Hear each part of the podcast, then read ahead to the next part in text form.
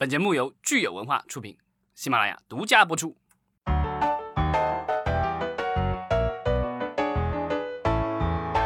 欢迎大家收听新一期的影视观察，我是老张。大家好，我是石溪。今天是五月十四日，星期四。今天有一个好消息发布出来，是关于我们的电影院的。呃，广电总局算是发出了算是两个消息吧，算是利好的消息。一个是电影局下面的这个专资办，啊，它发布了就是对全国三千左右的困难影院贷款进行贴息，而且呢，就是它的一些呃相关的一些规定也都公布了。然后每个省的话，其实是分配到了一定的名额，理论上还可以适当的调剂，但基本上就按照每个省市的这个已有的这个电影院的这个数量，然后分配了名额，这三千分配下去了，也可以看得出来，就是我们第一大票仓广东分配到是最多的三百五十一。啊，最少的是好像是宁夏，我觉得可能宁夏啊，不是西藏，西藏是最小的，十二个。这个我觉得可能跟西藏的这个影院少也有关系。其他的这个我们这个呃票房比较多的城市呃呃城市和省份的话，其实分配到名额都还不错。像江苏有两百四十四，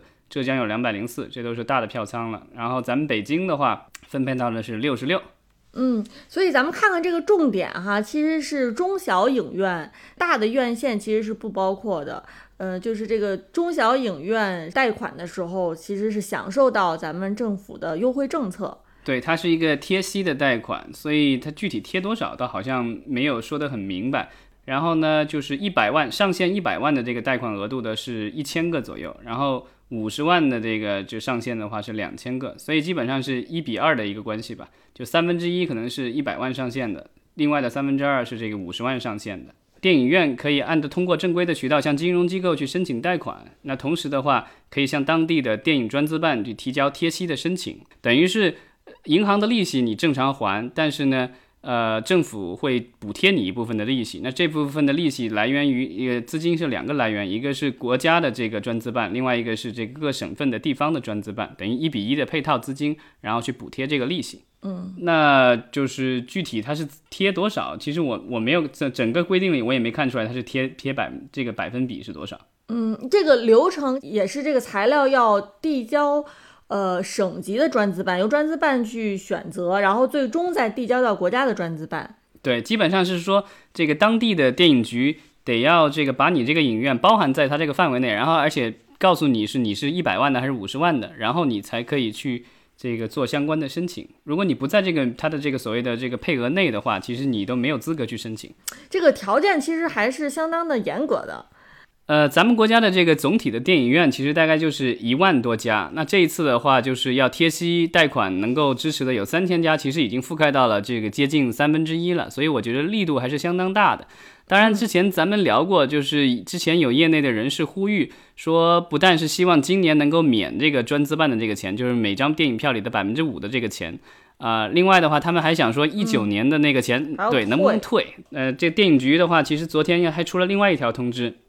这个是跟财政部一起做的，呃，这个其实就这个回答了我们的这个之前的这个问题。当然，这个可能没有做到这个大家想要的那个事情，就是说现在能够做到的就是今年，呃，在湖北省的话，今年一一整年就不收这个电影专项基金了。然后其他的地方的话，收到呃一一直免到这个八月三十一号到八月底。所以呢，之前已经交过的话，可以之后可以抵扣，或者是最后的话能够予以退还。嗯。就是虽然可能最后的结果不是像我们最开始大家期望的那样是都退还哈，但是目前也算是有了一个比较具体的一个解决方案，一个办法。对，呃，那今年年内呢，呃，如果是上映的这个电影，其实就是可以享受这样的优惠，所以不知道它是不是能够激励我们有有某些大片在今年就赶紧上映，不要等到明年的春节档，因为我们呃之前还说是不是有一些大片就是想等到明。年春节档呢？嗯，其实这个没有回答我。其实有一另外一个疑问，就是说这个你百分之五的这个票价里面的这个钱，国家不收了，那这个钱是全部给影院呢，还是说影院依然要跟这个片方去把这百分之五的这个钱给分了？就是到底是哪一方是最多的、最大程度的享受这个优惠？现在还是一个问号。对啊，就是我不知道这个百分之五的这个，就是你不用给国家了。那这个是不是应该给片方？但我我觉得这个可能本意上是让这个电影院能保着这这个钱，但是我这个我觉得很难保证说将来这个会不会有片方跟这个影院因为这百分之五的这个钱这个发生一定的争执，因为钱毕竟是钱嘛。如果这个没有特别明确的这个规定的话，对吧？我觉得就是也有可能这个就是到时候的细则或什么之类的，也许会有一些补充说明。现在可能只是说呃告诉你总体上是怎么样子。就你这个问题哈，我在想说有没有可能，如果说这个钱是不是说的很清楚的话，即便说没有给到电影院手里面，比如说即便是片方拿的比较多，但是电影院是不是还有其他的方式能够从片方手里面获得？比如说在定这个最低票价，或者说在排片方面，电影院是不是有其他的方方式可以保护自己的利益？呃，我们国家就是给院线的这个就是呃分账的话，其实已经算是在国际上已经算比例比较高了。因为咱们国家的话是按百分之五十七、百分之四十三的这个比例分的，这是片方的话只能拿到百分之四十三。嗯，在国际上的话，其实有有呃，尤其在北美地区和其他的一些地区，他们都是普遍都是在百分之五十左右。哦，其实我们之前一直在说这个电影院损失很惨重哈，其实想起来，真正上游的这个片方也是很困难的。所以咱们看看，如果是之后要是有具体的，呃，片方和电影院在是如何分这个百分之五的专项基金的优惠，那我们可以及时再跟大家说，因为这个问题的确是很重要，就是最后到底这个钱流向何处，进到谁兜里了，其实是一个挺有意思的问题。嗯，对，因为我觉得这个大家肯定是希望能够共度难关，但是因为这种这种事情而引起一些摩擦，我觉得肯定是呃不大家不想看到的。与此同时，今天其实还有看到青岛的东方影都也发布出来了，就是作为地方的经济的扶持政策，是给电影出品方的一些优惠哈，咱们也可以简单来说一下。这个就是青岛的这个影都，它在的地方叫西海岸新区，然后它叫东方影都，呃，发布了一个这个做了一个发布会，然后公开了一个文件，叫《关于促进影视产业发展的若干政策》啊。之前其实青岛的这个东方影都的话，其实就有一些优惠政策，但因为可能因为后来因为万达把这个就是所有权转让给了融创，然后之前发生了一系列改变。然后有可能就是我觉得这个之前的有些政策可能也有一些改变，所以这次的话，而且因为疫情对整个影视产业的影响也挺挺大的，所以这一次的话就是呃当地政府和企业可能也觉得有必要呃发布一个新的优惠政策，然后能够更好的吸引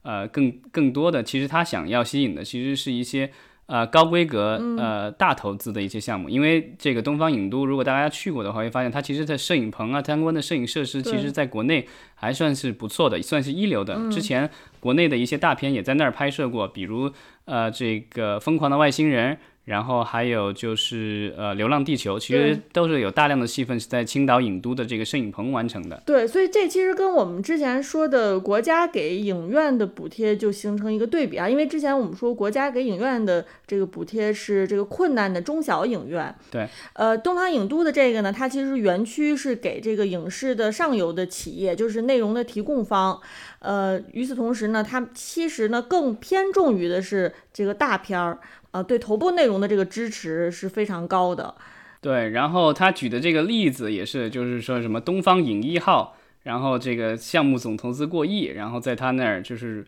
立，他好几个阶段立项阶段就有扶持，然后有剧本也有扶持，然后制作成本有补贴，然后宣发其实也有补助，等于是一条龙了。最后到播映，如果成果好的话，播映还有奖励；如果获奖的话，获奖还有奖励；海外发行的话还有奖励。这样的话就能奖励到，他说累计的话可以到一千多万。然后之后的话，他还能享受这个叠加山东省以及青岛市的一个所谓的呃文艺精品的一个奖励。这样的话，就是省市在一起又可以大概到两千万。这也是他为什么说就是最高能够达到三千万以上的这个叠加政策补贴。嗯，所以我们看现在的这个政策补贴，要么是头部内容，要么是影院，好像还缺了一块儿哈，就是咱们如果是一些独立电影啊、艺术电影啊。不知道有没有这个优惠是给到这些独立的电影或艺术电影的？嗯，我觉得就是艺术电影和独立电影的话，这个将来也有可能这个就是要上院线的话，可能会更艰难了。因为现在其实大家之前还能讲讲情怀，但现在的话，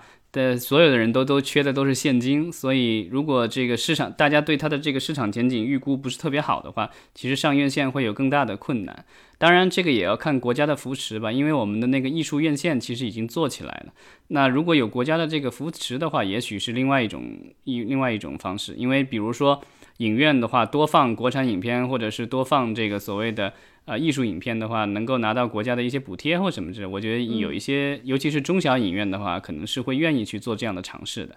没错。那我们今天其实跟大家说的都是一些利好的消息，嗯，当然这些消息后续是不是真的能帮到我们的影视行业的从业者，嗯，当然还要看之后的发展。这个我们也需要这个持续的关注，让时间来告诉我们这些政策它的呃有效性。对，现在这些政策我觉得都不重要，最重要的是到影电影院到底哪天开。对，那我们就一起期待吧，期待六月初。嗯，好，谢谢大家。